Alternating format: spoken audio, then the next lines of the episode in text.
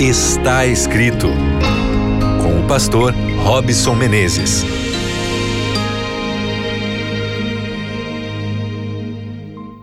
Olá, seja muito bem-vindo, seja muito bem-vinda. Que prazer imenso mais uma vez a gente estar aqui. Olha, mais um dia, mais um momento, mais uma oportunidade para você se reunir aí em torno da palavra de Deus e ser abençoado por ela, não é mesmo?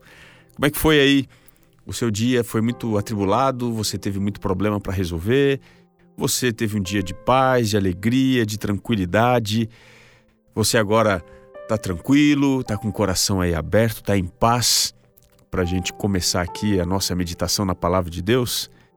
Então, olha, fica o meu abraço aqui para você que faz parte aqui já da nossa família, a família está escrito, que até mesmo segue a gente aí nas redes sociais.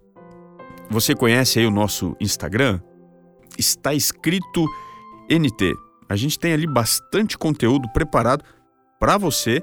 Também temos o nosso canal no YouTube, estamos colocando muita coisa ali. Você pode também se inscrever no nosso canal, está escrito NT, e também acompanhar o Facebook, está escrito Brasil fazendo assim com que a nossa família aqui cresça e a mensagem chega, chegue a mais e mais pessoas, tá bem? Um abraço aí para você que faz parte aí da nossa família no podcast do Spotify, do Deezer. Sejam muito bem-vindos aí mais uma vez à Palavra de Deus. Hoje eu quero falar com você sobre uma emoção que é uma emoção calorosa. Que emoção é essa? É o zelo. Você já ouviu falar que alguém tem zelo por alguma coisa? O que é o zelo? Se a gente fosse definir, zelo significa um grande cuidado, uma preocupação que se dedica a alguém ou a alguma coisa.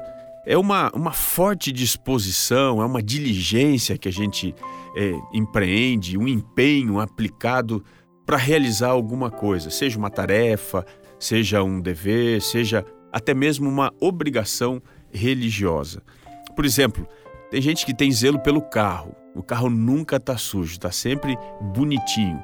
Tem gente que tem zelo pelos estudos, pelos relacionamentos, por algum tipo de objeto, zelo pelos livros, enfim.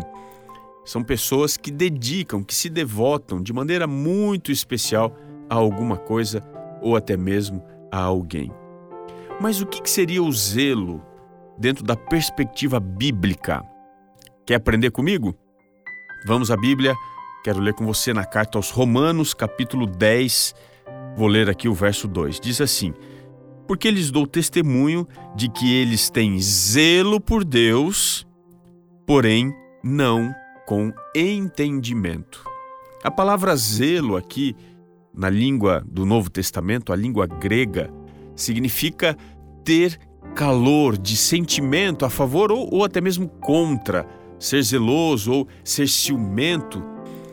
Essa palavra, ela tem uma ideia assim ligada mais ou menos ao som da água borbulhando dentro de uma panela de calor, sabe? Quando você põe a água para ferver, para fazer um chá, fazer alguma coisa ali.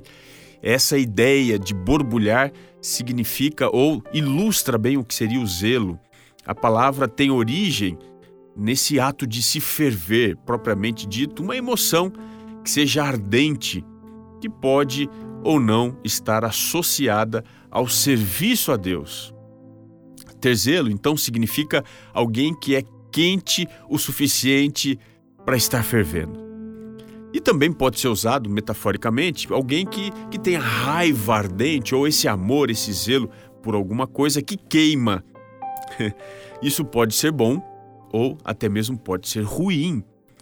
Agora a pergunta que fica é: é possível ter zelo, especialmente pelas coisas de Deus, e isso não ser positivo? O que, que você acha? Quando é que isso pode acontecer? Aqui o verso que a gente leu deixa muito claro que é possível você ter zelo, mas da forma errada. Quando, especialmente? Quando falta o entendimento. E a palavra aqui entendimento significa um conhecimento não teórico, mas um conhecimento desenvolvido dentro de um aspecto de relacionamento em primeira mão. Ou seja, é um contato que gera conhecimento. É um relacionamento experiencial, em primeira mão, não testemunhado por alguém ou visto de maneira distante. Então veja, quando alguém tem zelo, mas sem entendimento, sem esse conhecimento prático, essa pessoa tem um zelo que não é bom.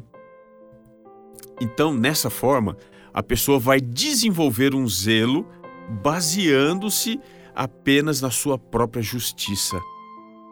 Quando nós colocamos em Deus, quando a gente coloca na religião, no relacionamento com as pessoas, as nossas expectativas, o nosso conhecimento, a nossa moralidade e não a justiça divina, nós estamos desenvolvendo um zelo sem entendimento. Vamos tentar aqui desvendar um pouco melhor o que a Bíblia fala aqui no verso 2 e no verso 3 e no verso 4 sobre esse zelo sem entendimento. Diz aqui ainda: Porquanto desconhecendo a justiça de Deus e procurando estabelecer a sua própria, não se sujeitaram à que vem de Deus. Porque o fim da lei é Cristo para a justiça de todo aquele que crê. Esse é o texto. Vamos analisar. Algumas palavras importantes aqui. Primeira delas, a pessoa que tem zelo sem entendimento desconhece a justiça de Deus. Tiago, capítulo 1, verso 20, já dizia que a ira humana, o fervor humano, não produz a justiça divina. Isso significa que Deus não trabalha como eu trabalho, especialmente nas coisas que são espirituais ou religiosas. Deus trabalha de um jeito que eu não trabalho.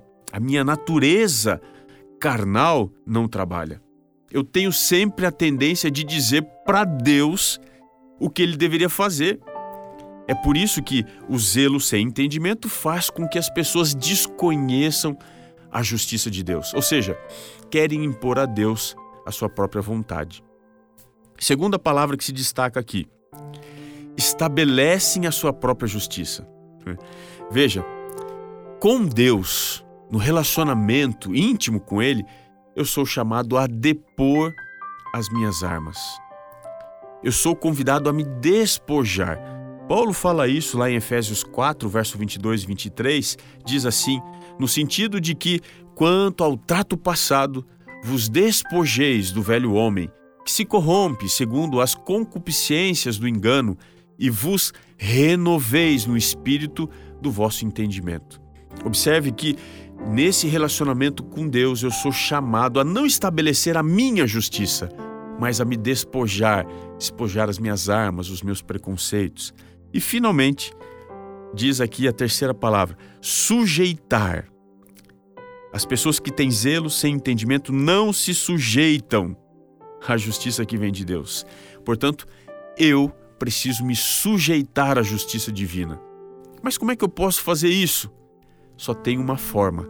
O verso 4 diz: é entender que o fim da lei, o propósito da moralidade divina, da ética, dos princípios é apontar para Cristo, que é a justiça daquele que crê. Ou seja, ele se rendeu a Deus e assim a sua vida está sobre um outro alguém, um outro domínio. Quer saber se o seu zelo coloca fogo no seu coração?